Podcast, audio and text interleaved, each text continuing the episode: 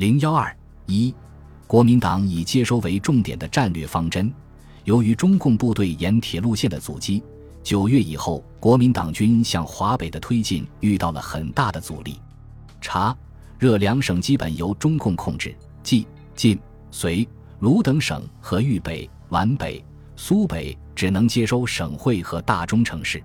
针对接收中出现的新形势，唐纵判断中共所持谈判之方针。拖延时间，和缓各方空气，以期转移兵力于华北城市，进入东北，造成新割据局面。因此，拟定意见为：向美国大量接洽飞机船舶，于九、十两月之内，将预定国军全部输送于京、沪、平、津东北各要地，构成点线，再扩张面，在华北筑成两条长城线，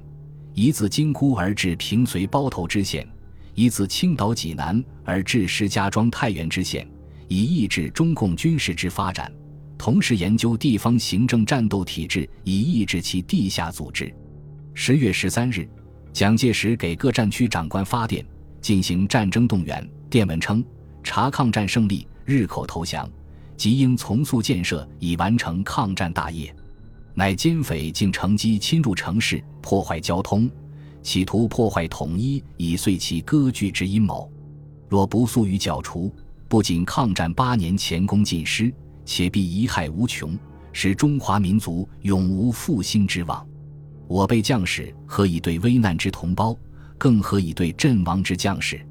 贵长官所部自抗战已还，迭主勋功，党国一为长城，中正犹寄厚望。此次剿共为人民幸福之所系。务本以往抗战之精神，遵照中正所定剿匪守本、督力所属，努力进剿，迅速完成任务。其功于国家者，必得应赐；其迟滞贻误者，当必执法以罪。悉转斥所属剿共部队官兵一体，悉遵为要。由于蒋的态度，部分国民党高级将领对剿共颇为积极。军令部长徐永昌让下属拟出全盘防剿共党部署。于十月底连续与蒋介石商讨如何进行。杜聿明曾向蒋介石建议，国军这次接收敌占领区，在解除日寇武装的同时，请令大军所至各地，将共产党的武装游击队一律肃清，以消除今后建国之后患。胡宗南亦在十一月的复员整军会议期间向蒋献言，连日攻陵训示对现实剿匪颇有优疑，如以管见一。官兵复食如能维持，则逃兵减少，士气旺盛，成功极易。二，请亲临西安或太原，则军心士气必振。补给、交通、通讯、卫生等解决，陆空联络解决，军民配合解决，一年工作，半年绝可完成。时间缩短，苏俄虽欲援助共匪，亦不易也。在蒋的命令下。国民党军在华北各主要铁路沿线与中共部队发生较大规模的军事冲突，在华中，国民党军则着重于围剿散匪、清剿任务，改由第五战区刘长官负责。刘志即命令各部队应以三分之一兵力担任交通警备，在各该辖县三十里以内不得有奸匪存在，以三分之二兵力担任进剿。协助友军歼灭本战区所有之奸匪，国民党军以接收为中心的军事进军，在很大程度上依赖于美国的支持。美国的支持主要体现在两个方面：其一为国民党政府军调动提供空中与海上运输，没有这种大规模的运输，国民党军队就不可能迅速确定在全国各地，尤其是华北的优势地位。其二是以美国海军陆战队在华北的登陆，为国民党提供直接的支持。所有这些支持，都是以同盟国统一安排、援助中国接收、进行战争善后的名义进行。用美国总统杜鲁门的话说是：蒋介石需要我们的帮助，运送他的军队到日本主要部队准备投降的地点，否则中共就会得到日军的武器，并且占领日本人控制的地区。美国对国民党军的海空运输计划于抗战胜利前夕已决定，并在战后开始实施。七月三十一日，蒋介石和宋子文与魏德迈达成了一项原则协议，美国将帮助国民党占领华北的关键港口和城市，美国海军陆战队和其他部队将据守战略要点，直到中国正规军可以控制这些要点为止。日本决定投降的当天，八月十日，美国参谋长联席会议命令魏德迈。你应该援助中国中央政府迅速运送政府军到各关键地点。美国太平洋战区的力量应准备尽可能迅速地控制中国关键港口和交通要点。九月间，美国第十和第十四航空队开始空运新六军自芷江到南京，随后第九十二、九十四军十月间自汉口、柳州空运至北平和上海，海运第十三。五十二军十一月上中旬自九龙、海防到秦皇岛；第七十六十二军十月下旬、十一月下旬自宁波、海防到台湾；第八军十一月中旬自九龙到青岛。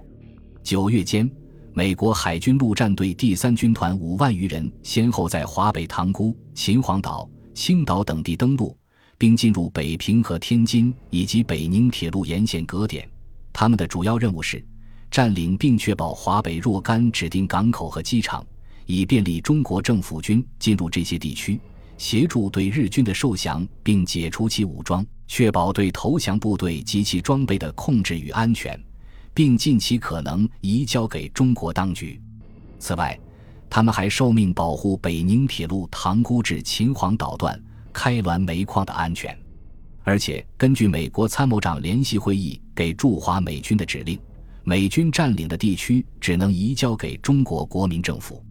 连同以往住在中国的美军，在华美军总数最多时达到十一万余人。这些对于急需确立对华北控制，并进而自此进军东北的国民党而言，对于稳定迫切需要煤炭供应的长江流域地区的经济形势都是极端重要的。但是，美国的政策和国民党的要求并不总是一致的。蒋介石注重于建立国民党在全国的优势地位，主张向东北运送相当军队；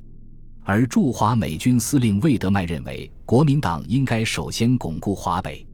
魏德迈在给华盛顿当局的报告中作出这样的结论：一，如果委员长接受外国行政和技术人员的帮助，通过正直而富于进取心的官员进行政治、经济和社会改革，他将能够稳定南中国的局势。二，除非他和中共达成一个满意的解决办法，并现实的遵循之，他将不可能在几个月甚至几年内稳定华北局势。三，除非他和俄国及中共达成一个满意的协议，他将不可能在若干年内占领满洲。因此，他向蒋建议，首先集中力量控制华北，同时进行政治和行政改革，清除官吏的贪污腐败行为。也许正是出于这样的考虑。十一月十九日，驻华美军总部突然拒绝继续海运国民党军北上。蒋向魏德迈询问原因，不得要领，只好立即致电杜鲁门，电称华北接收任务必须再增运五个军事兵力，余兹紧急欲请贵国早日供给达成此重要任务所需之船只。为了缓和美国舆论对美国卷入中国内战的担心，蒋在电文中表示。贵国人民关怀贵国军队有牵涉中国内部战争之可能性一点，敝国人民完全了解。余承盼经中国以往八年抗战及牺牲所获取之胜利之果，得在一建设之时期内享受之，并得由此瞻望一充满自由、民主、繁荣、发展之和平康乐时代。在某种程度上，